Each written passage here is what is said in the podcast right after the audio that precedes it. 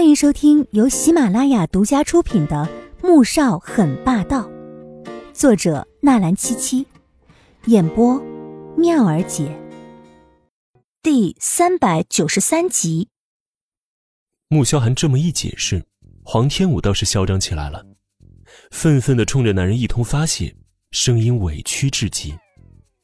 这话，却让某人脸色又黑了，似笑非笑的说道。哼，你难道没有勾引我吗？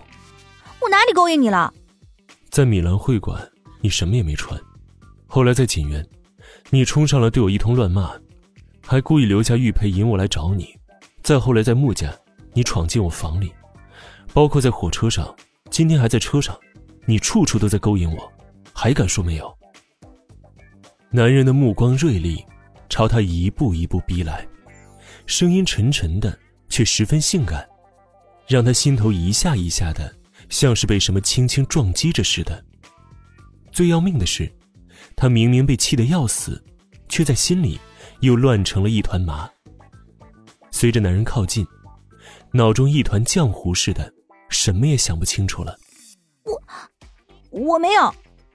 他不知道该怎么反驳了，愣愣的睁大眼睛看着面前俊逸的面容。你有。黄天武，你一直在引我注意你。穆萧寒见他这副傻不愣登的模样，心中愈发想要逗弄他了。说着，已将他逼至墙角，大手一伸，将他的小屁屁拖住，紧紧的压了过去。黄天武没出息的脸又红了，还羞得想死。他喝醉酒时神志不清，干出的事情是一回事儿，可现在。清清醒醒的和男人有这样亲密的接触，她就有些慌神了。推开他，可这种感觉他不但不排斥，还很欢喜，甚至期望得到更多。若任由他胡作非为，那还得了？穆小寒，你快点放开我！你……他想了想，咬牙抬头瞪向男人。男人不但没有放开，还在他小屁屁上。狠狠的捏了一下，痛得他呜呜的叫了出来。喂，你混蛋，不疼！原本是生气的吼叫，可这会儿听了，却像是在撒娇一般，格外的诱惑。穆萧寒只觉得浑身一紧，又是狠狠一捏，说：“到底在跟我闹什么呢？”我没有，你别碰我，穆萧寒，我和你是不可能的。你快点放开我！他是真的要哭出来了，屁屁被捏得痛死了，更让他难受的是他的心里。他怎么就那么没有出息呢？竟然对一个相处不过几次的男人就动了心。以前他叹息自己这辈子怕是碰不到可以倾心相爱的人了，可如今碰到了，却又不能爱，也不敢爱。老天真是捉弄人呢！在他答应了左印求婚之后，才让他意识到自己的感情，而更可笑的是，这男人还有心爱的妻子。就算他可以不顾世俗、不计后果的和左印毁了婚约，又如何呢？也不过是成为他妻子的替代品。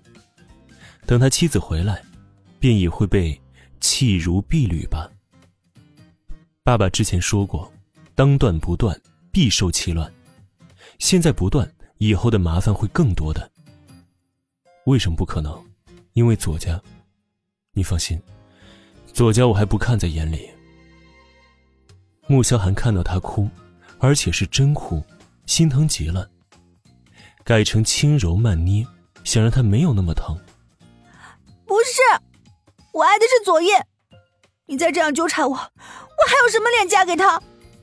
求求你了，你放开我！黄天武低下头来，不敢看男人，一边哭着，一边说着违心的话。穆萧寒松开他，拳头捏得咯咯作响，脸上是凶狠的戾气。你说什么？声音从他齿间挤出来，带着骇人的杀意。我说我爱他，请穆总不要再纠缠我。外面喜欢你的女人一大堆，比我漂亮的也有一大堆，你大可以去找他们。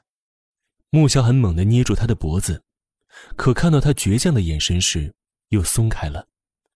嘴角微微上扬，似笑非笑，转身走了出去。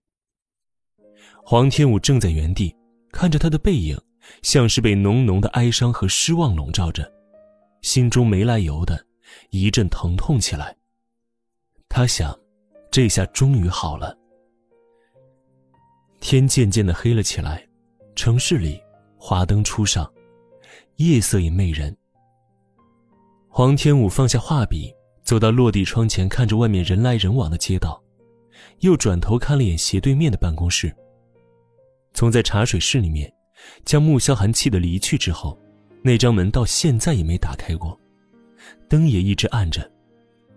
他难受的吸了一口气，又吐出来，将画稿收进包里，拿起包起身下班。今天他并不打算去龙井台住了，那里虽好。